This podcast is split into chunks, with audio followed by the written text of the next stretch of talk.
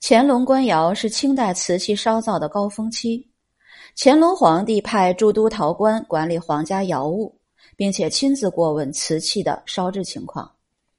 宫廷画师还要为御窑瓷器提供画稿，特别是像郎世宁等西洋画师，将油画的绘画技法运用在瓷器图案上，为乾隆瓷器渲染出更绚丽的光彩。这尊满绘荷花纹。荷叶翻卷自然，立体感强，透视关系合理，深受西洋画风影响，属于乾隆御窑瓷器的精品。